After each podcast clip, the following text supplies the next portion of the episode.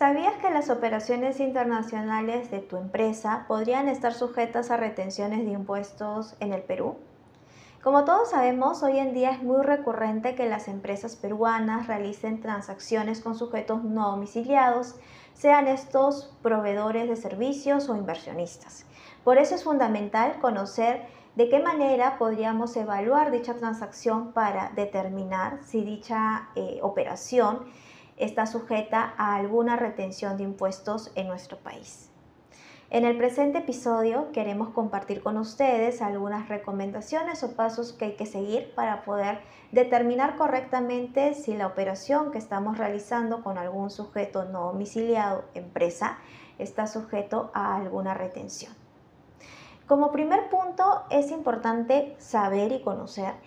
que las empresas del exterior, sujetos no domiciliados, solo tienen que tributar sobre sus rentas que califiquen como de fuente peruana. Y el pago de dicho impuesto lo hacen vía retención por parte de la empresa usuaria del servicio. Es decir, la empresa usuaria va a ser como una intermediadora entre el proveedor del exterior para hacer la retención del impuesto y trasladárselo al fisco peruano. Por otro lado, es fundamental que la empresa peruana conozca bien de la transacción, saber qué tipo de operaciones estamos realizando con la empresa del exterior y sobre todo conocer eh, de qué manera la empresa del exterior realiza dicho servicio ya que conociendo dicho contexto vamos a poder validar si efectivamente la contraprestación que se le va a pagar al proveedor del exterior califica como una renta de fuente peruana susceptible a la retención del impuesto a la renta. Ahora bien, ¿cómo determinar o cuáles son aquellas rentas de fuente peruana? Para eso es importante revisar los artículos 9, 10 y 11 de la ley del impuesto a la renta ya que en tales artículos se detallan aquellas operaciones que para nuestra legislación peruana van a calificar como renta de fuente peruana. Por otro lado, también es necesario saber en qué país reside el proveedor, ya que eh, nuestro país, Perú, tiene celebrado muchos convenios con diversas jurisdicciones para evitar la doble imposición.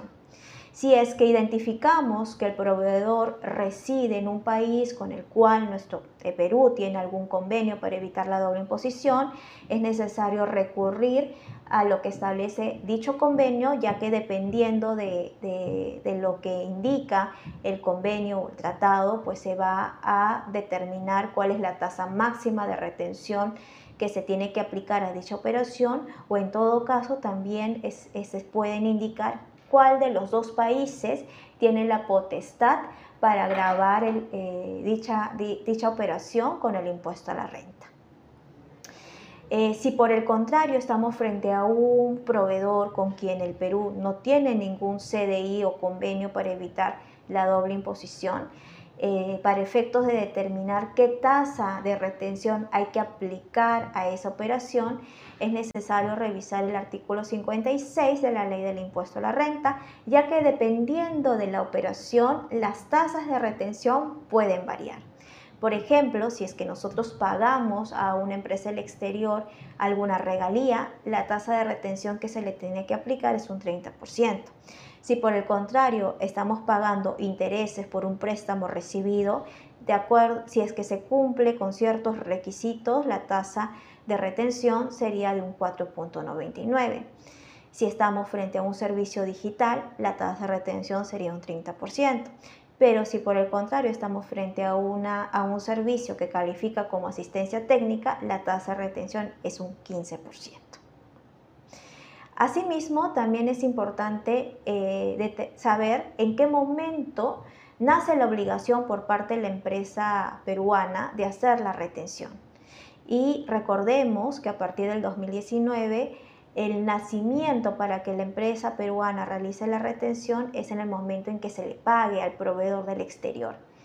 Es muy importante tener en cuenta eso porque eh, un error en la declaración respecto del periodo en el que se va a declarar el impuesto retenido podría generar una contingencia para la empresa peruana o en todo caso un pago indebido del impuesto.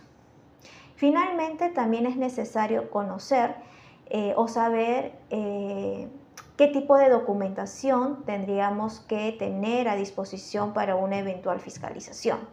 Y no solo es importante tener toda la documentación que acredite la fehaciencia, sino que además existe un requisito formal que exige la norma para poder deducir el costo-gasto por una, eh,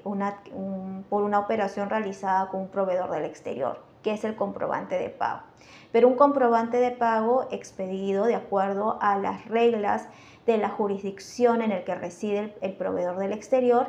en la medida de que cumplan o contemplen cinco requisitos mínimos, que es la fecha de emisión de la transacción, el domicilio fiscal del proveedor, el nombre del proveedor, la descripción del servicio y por último el monto de la transacción.